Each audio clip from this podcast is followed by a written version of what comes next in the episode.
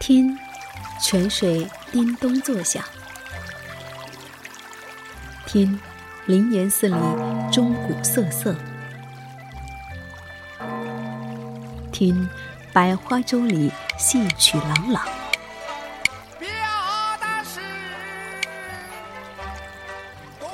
听，芙蓉街上人头攒动。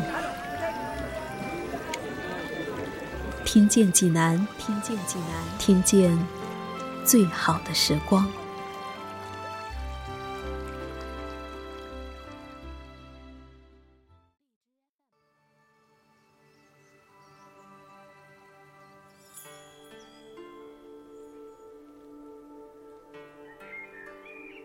嗨，你好，我是夏意，夏天的夏，回的意，很高兴又和你在一起。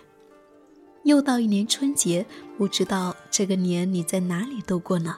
和谁一起度过呢？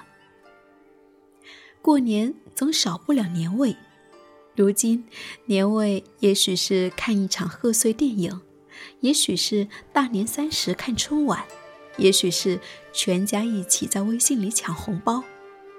而回到古代的中国，年味也许是赏花灯。也许是点一盏孔明灯，许下虔诚的心愿；也许是身着汉服盛装，相约伴游。昨夜在济南的方特，我就度过了这样的一个梦幻的年味之夜。那么这一期的节目，我想带领你走进济南的方特东方神话主题乐园。穿越时光，去邂逅四百年前明朝的春节。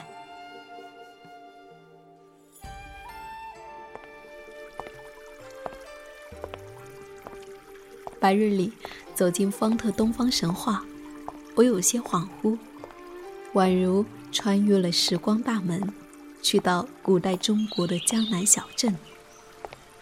白墙黑瓦，小桥流水，鲤鱼欢跃。红灯高挂，小贩吆喝。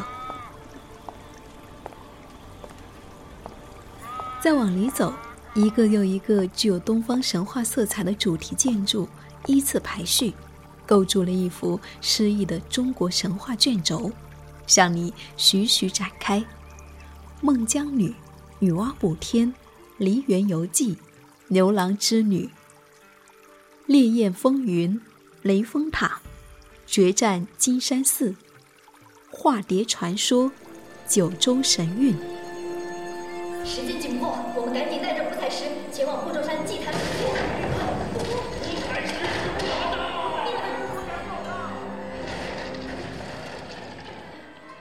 走在这里，让人不知道是在神话中，还是在现实里。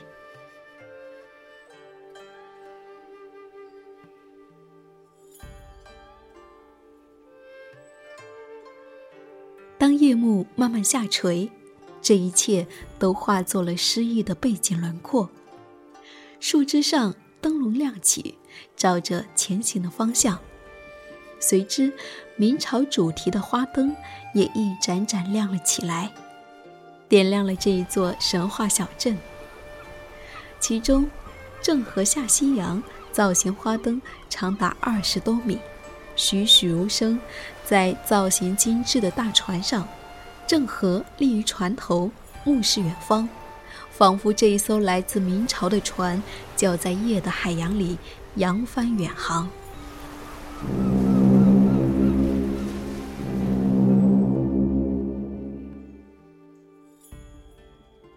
忽然，夜色阑珊里传来了一阵姑娘们的欢声笑语。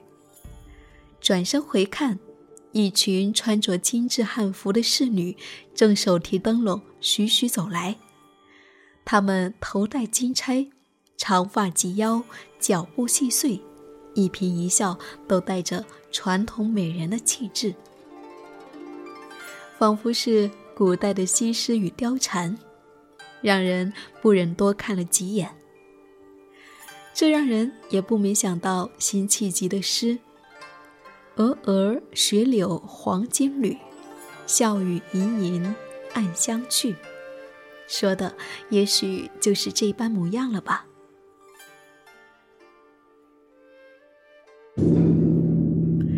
美人还未离去，在另一边，随着鼓声响起，一场盛世夜宴，古风演出又开始拉开了帷幕，两位诗人吟诵着诗句。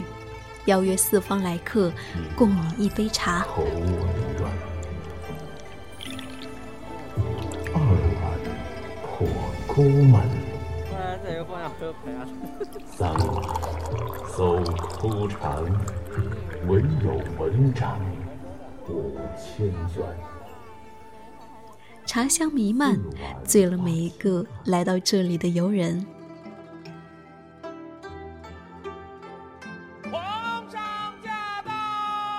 紧接着，皇帝驾到，身着华服的皇帝和皇后在侍卫的护送下，徐徐走到了朝廷上方。各国大使排着队伍上前进贡，奇珍异宝、骆驼、香料、兽皮、玛瑙、翡翠，琳琅满目。皇帝很是尽兴，皇后则起身舞动起来。古代大国风范尽显无疑，人潮汹涌，大家都踮起脚尖，只为看一眼皇后的婀娜舞姿。